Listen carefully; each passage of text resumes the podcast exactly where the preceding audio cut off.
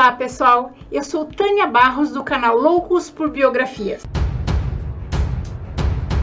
Hoje vamos conhecer 10 curiosidades sobre o ex-presidente da África do Sul, Nelson Mandela, um homem amado e admirado em todo o mundo. Primeira, seu nome original não era Nelson, era Holihaha, que quer dizer encrenqueiro.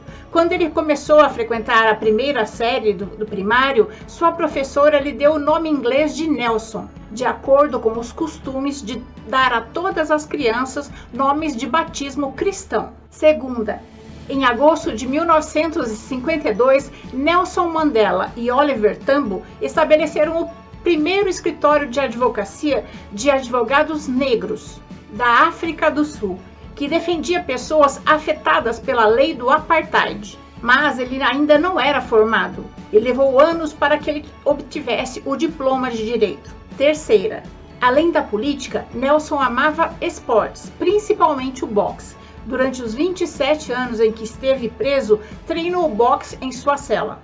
Quarta, era um mestre dos disfarces quando tentava burlar as autoridades durante o apartheid. Mandela se disfarçou de motorista, jardineiro, cozinheiro. Isso lhe rendeu o apelido de Pimpinela Negra, em alusão ao romance Pimpinela Escarlate, e trata de um herói que tem a sua identidade velada e sempre consegue escapar. Quinta, Durante os 27 anos em que esteve preso, Mandela lia o poema Invictus, de William Henley em voz alta para os outros detentos.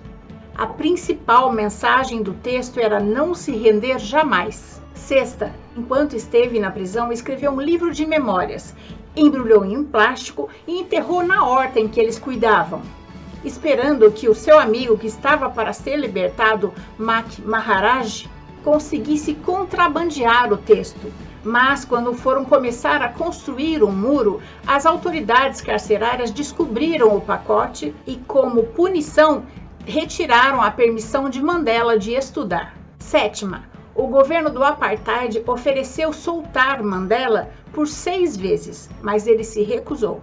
Oitava, seu nome já esteve na lista dos terroristas dos Estados Unidos e só foi retirado em 2008, quando Mandela estava com 89 anos de idade. Nona, após se separar da sua segunda esposa, Winnie, quando fez 80 anos, casou-se com Graça Marshall, viúva do ex-presidente de Moçambique, Samora Machel. Décima, a ONU declarou 18 de julho, dia do aniversário de Nelson Mandela, como o Dia Internacional Nelson Mandela. Foi a primeira vez que as Nações Unidas dedicaram uma data especial a uma pessoa. E essas são apenas algumas curiosidades sobre Nelson Mandela para vocês. A biografia completa dele sai nesse sábado em áudio no podcast e em vídeo no YouTube, no canal Loucos por Biografias para todos vocês. Até sábado!